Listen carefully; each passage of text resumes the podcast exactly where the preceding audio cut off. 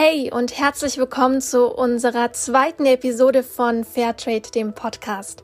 Ich bin Esra, ich bin freie Journalistin und Bloggerin im nachhaltigen Bereich und auch heute möchte ich mit dir über faire und vor allem nachhaltige Mode sprechen. Falls ihr es schon wusstet oder mitbekommen habt, diese Woche ist Fashion Revolution Week und auch heute möchte ich deshalb mit Claudia und Rabea nochmal sprechen. Ich will wissen, wie sieht eigentlich die Produktionskette bei Textilien aus und wo liegt eigentlich der Unterschied zwischen einem Textilstandard und einem Baumwollstandard? Und natürlich möchte ich auch wissen, was kann ich als Verbraucher tun? Mm, Rabea, ich wollte dich gerne nochmal fragen, wie ist das eigentlich mit diesem Fairtrade Textilstandard? Wo ist der Unterschied zwischen diesem Textilstandard und wo ist der Un Unterschied äh, zu diesem äh, Fairtrade Baumwollstandard? Ja, bei dem Fairtrade Baumwollstandard, den es ja schon sehr lange gibt, gibt es, geht es eben um die Baumwolle, wie der Name schon sagt, ähm, um den Anbau des, des Rohstoffes ganz am Anfang der textilen Lieferkette. Also für diejenigen, die da vielleicht noch nicht so viel Berührung mit hatten, ähm, die Baumwolle wird ja angepflanzt auf Feldern und bei Fairtrade ist das Prinzip eben, dass sich ähm, mehrere Bauern auf ihren Feldern, eben mit ihren Feldern zusammenschließen zu großen Kooperativen. Und diese Kooperativen ähm, verwalten dann mehrere Baumwollfelder und man zahlt bei der Fairtrade Baumwolle eben eine Prämie, die dann die Kooperativen ähm, in demokratischen Projekten einsetzen, um zum Beispiel Bildungsprojekte umzusetzen oder Infrastruktur aufzubauen. Es wird eben dann gemeinsam entschieden. Und der zweite Aspekt bei der Fairtrade Baumwolle ist, dass immer ein Mindestpreis zugesichert wird, also dass die Baumwolle nicht von Marktschwankungen betroffen ist. Und das ist aber wirklich der Fokus liegt da komplett auf der Baumwolle, die angebaut wird. Und die Schritte, die danach kommen, Danach wird die Baumwolle eben ähm, entkörnt, nennt man das, also von dem ganzen Gestrüpp vom Feld äh, befreit, dass man eben nur noch diese flauschigen äh, Baumwollballen hat, die dann eben versponnen werden zu einem Garn. Aus dem Garn wird dann eine Fläche produziert, also gestrickt oder gewebt. Und die Fläche wird dann behandelt, gefärbt, ausgerüstet, je nach Produkt, was man am Ende haben möchte. Und dann wird sie eben äh, zugeschnitten und vernäht. Und dann hat man das textile Produkt. Und es gibt Produktion, die nennt man dann vertikal. Da findet quasi alles unter einem Dach statt oder mehrere Schritte. Aber oftmals ist es eben in der Textilindustrie so, dass jeder Schritt in einer, in einer einzelnen Fabrik stattfindet, teilweise auch in ganz unterschiedlichen Ländern, ähm, dass es eben von einem Land auch ins, ins nächste geht. Genau, und bei, bei der Fairtrade Baumwolle ist es dann eben so, dass die Baumwolle dass eben alle Fabriken auch zertifiziert sein müssen nach dem Baumwollstandard, damit eben gewährleistet ist, dass auch immer diese Baumwolle eingesetzt wird, dass die eben nicht einfach irgendwann verloren geht in der textilen Lieferkette. Und Fairtrade oder der, die Zertifizierung von Fairtrade FluorCert prüft dann eben auch, ob, ähm, ob bestimmte Sozialstandards über andere Audits und Zertifizierungen eingehalten werden. Das ist schon auch Voraussetzung für Fairtrade Baumwolle, dass die verarbeitet werden darf. Der Unterschied jetzt zum Fairtrade Textilstandard ist, dass da wirklich ähm, jede Fabrik oder jeder Produktionsschritt ähm, besucht wird. Wir arbeiten da mit dem lokalen Produzentennetzwerk von Fairtrade. NAP nennt sich das zusammen äh, nennt sich das. Und da gehen ähm, eben erstmal Auditoren in die Fabriken rein und machen so eine Status Quo-Abfrage, schauen, okay, welche Sozialstandards und Umweltstandards sind, werden schon eingehalten. Und dann wird geschaut, wo muss noch verbessert werden. Und dann werden eben Trainings durchgeführt in den Fabriken, je nachdem, wo noch gearbeitet werden muss. Ähm, und das finde ich eigentlich das Besondere. Also wir machen ja unterschiedliche Trainings mit unterschiedlichen Anbietern unterschiedlichen Ländern. Und diese Trainings, die beim Fairtrade Textilstandard äh, stattfinden, die sind halt total interaktiv. Die, die Trainerinnen binden die Arbeiter da richtig mit ein. Die machen das sehr spielerisch, erklären die den Arbeitern ihre Rechte, erklären den Arbeitern auch erstmal, wie sieht eigentlich die textile Lieferkette aus, weil das überrascht einen vielleicht, aber selbst Textilarbeiter kennen gar nicht immer unbedingt die Vorschritte, die stattfinden, bevor sie zum Einsatz kommen quasi. Ähm, und die werden, also da wird richtig Selbstbewusstsein bei den Arbeitern aufgebaut, was ich sonst noch nirgends gesehen habe in keinem anderen Programm. Und so über die drei Jahre, die wir das jetzt machen, sind die halt richtig aufgeblüht. Und wenn ich da jetzt hingehe in die Fabriken, die, ähm, die sind richtig selbstbewusst und die erzählen über ihre Rechte und was sie gelernt haben und über ihre Löhne und dass sie jetzt wissen, was ist ein Mindestlohn, was ist ein existenzsichernder Lohn, was ist der Unterschied Ähm, wie spreche ich da mit meinem Arbeitgeber drüber? Welche äh, Rolle spielen Versicherungen für mich, dass ich eine Sozialversicherung habe und so weiter. Also das ist halt ein großer, wichtiger Teil, finde ich, vom Fairtrade Textilstandard. Und das Ziel ist dann auch, dass eben alle Fabriken zertifiziert werden am Ende äh, mit einem eigenen Zertifikat. Und dann ist eben gewährleistet, dass sich jede Fabrik verpflichtet, innerhalb von einem bestimmten Zeitraum die Löhne auf ein existenzsicherndes Niveau anzuheben. Also da muss dann jede Fabrik mitziehen, sodass dann wirklich die ganze textile Kette ähm, diesen Weg geht. Ansonsten darf man eben das Label am Ende auch nicht verwenden. Also das ist schon die Voraussetzung für den Textilstandard und das ist dann auch der große Unterschied im Prinzip zur Fairtrade Baumwolle. Das heißt, ich muss mich dann auch als Unternehmen quasi bei euch melden, wenn ich bei diesem Programm mitmachen möchte und mir dieses äh, Siegel oder dieses Zertifikat holen möchte, muss ich mich bei euch melden und muss eben diese verschiedenen Sachen von euch durchleuchten und überprüfen lassen, bis ich überhaupt an dieses Zertifikat herankomme. Und das ist eine Kooperation quasi dann auch. Na, das ist äh, mit Fairtrade ein, ein rechtsverbindlichen Vertrag. Also es ist keine Kooperation, es geht schon äh, Schritte weiter. Und ähm, es wäre wunderbar, wenn es so wäre, dass äh, Modeunternehmen uns jetzt zuhören und auf uns zukommen und sagen, das will ich auch.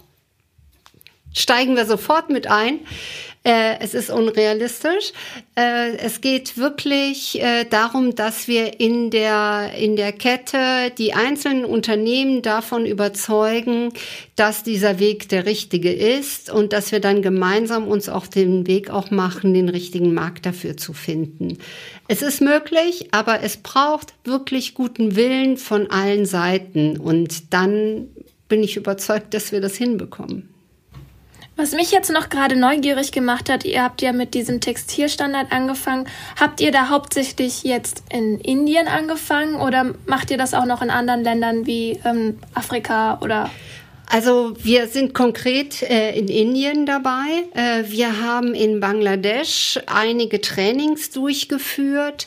Äh, insgesamt muss man sagen, dass der Textilstandard äh, nur funktioniert in Kombination mit diesen Beratungen und diesem Textilprogramm. Also anders wie bei allen anderen Standards ist es so, dass die Hauptarbeit vorher geleistet werden muss. Es muss sehr, sehr viel verändert werden, bevor man überhaupt zu dem Zertifikat kommt.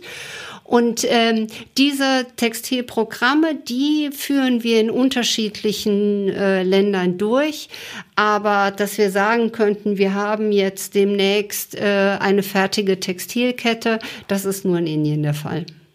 Das heißt, wenn ich mich als Unternehmen bei euch irgendwie bewerben möchte, um daran mitzumachen, muss ich mit euch diesen Vertrag eingehen, damit ich das machen kann und realisieren kann und dementsprechend sehr viel Aufklärungsarbeit leisten. Ja, äh, also wir, wir würden jetzt vorschlagen, wir machen zuerst mal einen äh, Status quo. Wo steht ihr? Was ist der Gap? Also was ist der Unterschied zwischen wo bin ich jetzt und wo müsste ich hinkommen? Und äh, das macht man alles auf kooperative Ebene, bevor man einen Vertrag äh, unterzeichnet, der dann auch wirklich eine ähm, Erfüllung der, der Kriterien und des Zertifikates äh, äh, gebraucht. Das ist der Unterschied im Textilbereich. Also jedes Unternehmen, was jetzt sein mehr Transparenz in seine Textilkette hineinbekommen will, der, das äh, gerne äh, nachhaltige Mode insbesondere im sozialen Bereich auch an äh, äh, umstellen möchte, kann sich sofort bei uns äh, melden und wir würden uns anschauen, wie sieht die Lieferkette aus, wie können wir da reingehen, um uns anzuschauen, äh, was sind die Bedingungen, um dann herauszuarbeiten, wo muss trainiert werden, wo muss beraten werden, wo sind die dringendsten Anpassungsbedürfnisse. Äh, äh, und dann können wir irgendwann auch über eine Zertifizierung reden. Im Brands Fashion Fall, und ich glaube, dass wir da einen sehr guten Partner haben, waren es drei Jahre. Ja, also das ist äh, so ein bisschen die Zeitachse, mit der man denken muss. Und was kann ich jetzt als Verbraucher machen? Also, äh, wenn ich mir Kleidung kaufen möchte, egal ob online oder draußen in der City, was kann ich persönlich machen, um quasi solche Formate wie dieses Fairtrade Textilstandard Siegel oder diese Unternehmen wie Brands Fashion zum Beispiel zu supporten? Also, worauf muss ich achten oder was kann ich überhaupt leisten? Naja, zurzeit gibt es ja leider noch kein Unternehmen, das ein äh, Textil unter Fairtrade-Standards äh, wirklich äh, auf den Markt bringen könnte. Äh, vielleicht kann Rabea noch mal sagen, Ende des Jahres, nächstes Jahr schafften wir das vielleicht bei Friends Fashion, aber im Moment gibt es das noch nicht. Und insofern ist es die Aufgabe von Verbraucherinnen und Verbrauchern nachzufragen. Ähm, dort, wo ich einkaufe, hinzugehen und zu fragen, kennt ihr, kennt ihr eure Kette, wo ist das her, wie, wie werden Arbeiterinnen, Arbeiter bezahlt, äh, zeigt mir bitte Zertifikate, zeigt mir bitte Nachhaltigkeitsstrategien. Und leider den Menschen auf die Nerven gehen mit Rückfragen, weil nur wenn das in den Unternehmen ankommt, dass Verbraucherinnen das wissen wollen, dass sie Druck erzeugen, dass sie wirklich nerven und anders funktioniert es gerade nicht, dann haben wir eine Chance, dass die Entscheider in den äh, Modeunternehmen aufwachen und, äh, und äh, andere Einkaufspraktiken an den äh, Tag legen. Aber wenn Rabea sagt, sie sind seit sieben Jahren in der Diskussion und es haben immer noch äh, zu viele Unternehmen noch nie gehört, dann denke ich, das kann doch nicht wahr sein. Also wie taub sind diese Ohren? Und dann muss man als Verbraucherin oder Verbraucher wirklich sagen, da muss ich diese nervende Stimme übernehmen per E-Mail, per Twitter, per es gibt so viele Möglichkeiten inzwischen ähm, Aufmerksamkeit zu erregen, auch als Privatperson, dass man einfach immer wieder fragt, was ja. tut ihr? Erzählt mir, dass ihr es gut macht. Und wenn sie ja. dann sich selber fragen müssen, was können wir denn erzählen, kommen sie ja. vielleicht auf die Idee, dass sie doch anders einkaufen müssen. Vielleicht auch einfach mal gewisse Suchmaschinen anschmeißen und sich da dementsprechend orientieren und einfach mal nach ein paar Schlagwörtern äh, suchen, was fair und nachhaltige Mode eigentlich bedeutet. Aber Rabea, hast du vielleicht noch irgendwie Tipps äh, aus äh, Brands Fashion-Sicht, was man als Endverbraucher machen kann oder als zum Beispiel Unternehmer, der für seine MitarbeiterInnen Kleidung kaufen möchte? Worauf muss ich achten? Was ist für mich eventuell ein Leitfaden? Ja, das ist schwierig pauschal zu beantworten. Es gibt ja unfassbar viele Textilsiegel und ich kann auch nachvollziehen, dass man da als Konsument, ähm, auch als privater Käufer völlig verwirrt ist. Und jetzt gibt's mit dem grünen Knopf noch ein weiteres Siegel, was auch wieder sagt, okay, jetzt sind die Textilien aber wirklich nachhaltig und wirklich fair produziert. Ähm, also, dass man da verzweifelt und nicht weiß, was man machen soll, das verstehe ich auch. Ähm, ja, also ich persönlich, vielleicht kann ich einfach sagen, wie ich, ähm, wie ich konsumiere. Also ich finde es halt immer wichtig, die Textilien mehr wertzuschätzen. Ich finde, es ist total verloren gegangen bei den Konsumenten, weil die Preise natürlich auch extrem niedrig sind und man sich theoretisch jede Woche was Neues kaufen könnte, das dann nur kurz trägt und dann äh, her mit dem nächsten Teil. So sollte es halt nicht sein, weil wenn man einmal sieht und versteht, wie viel Arbeit da eigentlich äh, drin steckt. Ne? Und wir haben ja. es schon gesagt, wie viele Produktionsschritte das sind und wie, durch wie viele Hände so ein Teil geht. Ähm, das sollte einfach mehr wertgeschätzt werden. Und Kleidung sollte einfach länger getragen werden. Man sollte halt Lieblingsteile haben, ähm, die man, die man den, in die man vielleicht auch ein bisschen mehr investiert, aber die dann auch länger halten. Und äh, Secondhand finde ich immer eine gute Möglichkeit. Also ich kaufe viel Secondhand. Äh, oh es ja, Secondhand finde ich auch super wichtig. Also da gibt's teilweise so richtige Goldstücke und Schätzchen, die du dann findest, wo du dir wirklich für ein Zwanni, was weiß ich, für ein Träumchen gönnen kannst. Das ist super, super wichtig. Was mir auch aufgefallen ist, ist, dass, äh, dass ähm, ganz viele konventionelle Modemarken fast Kleidung schon so produzieren, dass man das Gefühl hat, nach ein, zwei Mal tragen und waschen geht es irgendwie kaputt oder es, es bekommt ein Loch oder der Stoff reißt oder etc. Ist das gerade so ein Gefühl, was ich mir einbilde oder ist das wirklich vielleicht so, dass sie das Konsumverhalten noch anfeuern dadurch?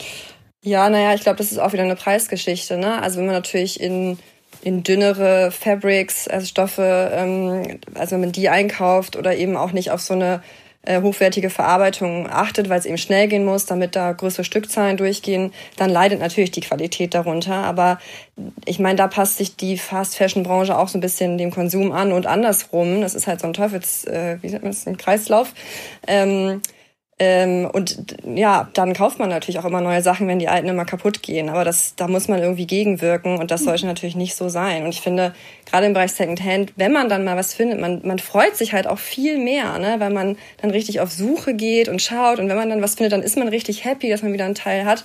Also mir macht es auch eh viel mehr Spaß, als einfach in den Laden zu gehen und alle Größen hängen da. Und äh, es ist halt so eine, so eine Überflut eh an Konsumgütern, die wir heutzutage haben.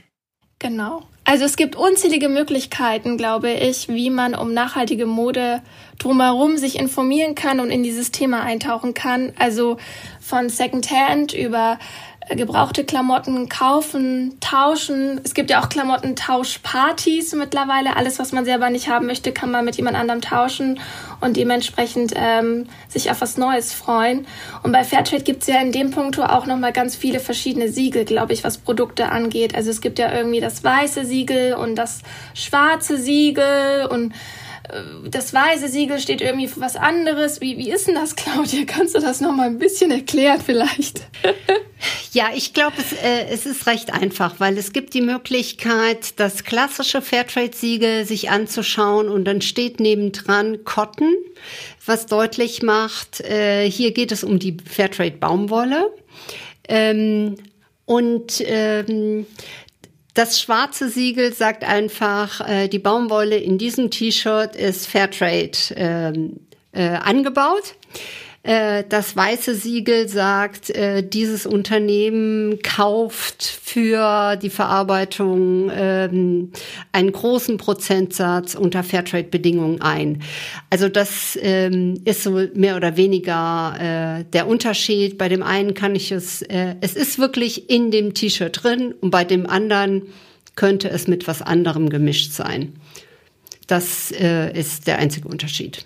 Und der Textilstandard, äh, das, äh, das gibt's leider noch nicht am Produkt, weil wir äh, es noch nicht geschafft haben, eine komplette Kette auf Fairtrade umzustellen. Und da möchte ich nochmal auf Rabea verweisen, weil es mich doch interessieren würde, was deren Prognose ist. Wann, wann, wann habt ihr es geschafft, Rabea? Ähm, ja, der Fairtrade Textilstandard, genau, das ist, da habe ich jetzt noch nichts so gesagt. Das ist ja nochmal eine andere Herausforderung als bei der Fairtrade Baumwolle.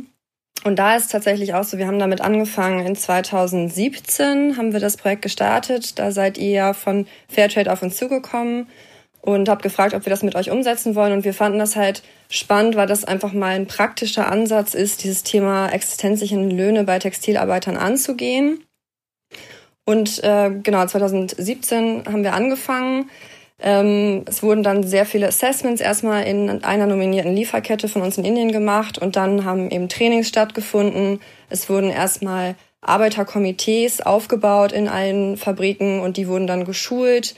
Das sind eben Arbeitnehmervertretungen, die für die Rechte dann ihrer Kollegen einstehen und äh, mit dem Management sprechen, wenn es irgendwie äh, Probleme gibt in einer Fabrik. Und das dauert natürlich alles so ein bisschen Zeit, bis es aufgebaut ist. Ähm, und es hat auch vor allen Dingen gedauert, bis wir unsere Lieferanten überzeugen konnten, das Projekt mit uns zu starten, weil es ist natürlich ein neues Siegel, die kannten das auch noch nicht. Äh, und bei jedem neuen Siegel sind die auch erstmal so skeptisch. Und gerade man das Thema existenzsichernde Löhne in den Mund nimmt, dann waren die auch erstmal ein bisschen vorsichtig. Ähm, und vor allen Dingen sind wir jetzt auch kein riesengroßes Unternehmen, das heißt, wir sind auch nicht immer in jeder Produktionsstufe mit voller Auslastung drin. Das heißt, da sind ja auch noch viele andere Kunden, die da produzieren lassen. Ähm, und das war auch oder ist auch leider immer noch so ein bisschen die Schwierigkeit an der Sache, dass wir hätten halt gedacht, wenn wir anfangen, dann machen ganz schnell ganz viele andere Modemarken mit und sagen, ach, tolles Thema, das machen wir auch. Das ist leider noch nicht passiert. Wir sind da immer noch so ein bisschen die Einzigen. Und für uns ist natürlich dann schwierig, die, die Löhne von allen Arbeitern in so einer Fabrik, wo nicht nur wir produzieren lassen, zu bezahlen. Ähm, aber wir sind jetzt nach drei Jahren eigentlich ganz gut vorangekommen. Die meisten Fabriken äh, gehen jetzt in die Zertifizierung für den Fairtrade Textilstandard. Ähm, bei zweien laufen gerade noch die letzten Trainings. Und wir hoffen eigentlich, dass wir bis äh, August 2020, also dieses Jahr, dann die Lieferkette, die komplette Lieferkette zertifizieren lassen können und dann auch die ersten Textilien mit dem neuen Label in den Markt bringen können. Das ist auf jeden Fall das Ziel. Corona äh, grätscht so ein bisschen jetzt auch dazwischen. Leider sind ja auch die Beschaffungsländer davon betroffen. In Indien sind es gerade Fabriken geschlossen. Ähm, genau, das heißt, das bringt so eine kleine Verzögerung auch mit rein, aber ähm, ja, wir halten weiterhin eigentlich an dem Ziel fest, Spätsommer 2020. Das hört sich auf jeden Fall nach einem sehr guten und sehr mutigen Ziel an, trotz der ganzen Sachen, die wir aktuell bewältigen müssen. Ihr habt es gehört, Rabé hat gerade angesprochen, während der ganzen Corona-Krise sitzen wir alle drei fleißig auf Distanz und sprechen gerade hier miteinander, so dass ihr die Informationen zur nachhaltigen Mode hören könnt von Claudia und von Rabea. Vielen, vielen lieben Dank, liebe Claudia und Rabea, für das interessante Gespräch. Man spürt ganz eindeutig, wie viel Herzblut ihr beide habt und wie viel Herzblut ihr auch jeweils in diese einzelnen Projekte steckt und wie begeistert ihr einfach dahinter seid. Und ich finde es wichtig, dass jeder einzelne von uns und jede einzelne Person da draußen sich auch ähm, engagiert vielleicht und sich mehr Gedanken darüber macht. Und umso besser finde ich es, dass wir heute darüber auch gesprochen haben. Wenn auch du dich vielleicht engagieren möchtest, dann mach doch mit bei unserer Social Media Kampagne Fashion Revolution und hinterlasse dein Statement für mehr faire Kleidung auf Facebook, Twitter und auch auf Instagram. Nutzt dafür den Hashtag Push Fairtrade und weitere Informationen zu Fairtrade und fairer Mode bekommst du auch online und sowie auch in unserem Fair Fashion Magazin Push Fairtrade. Bis zum nächsten Mal.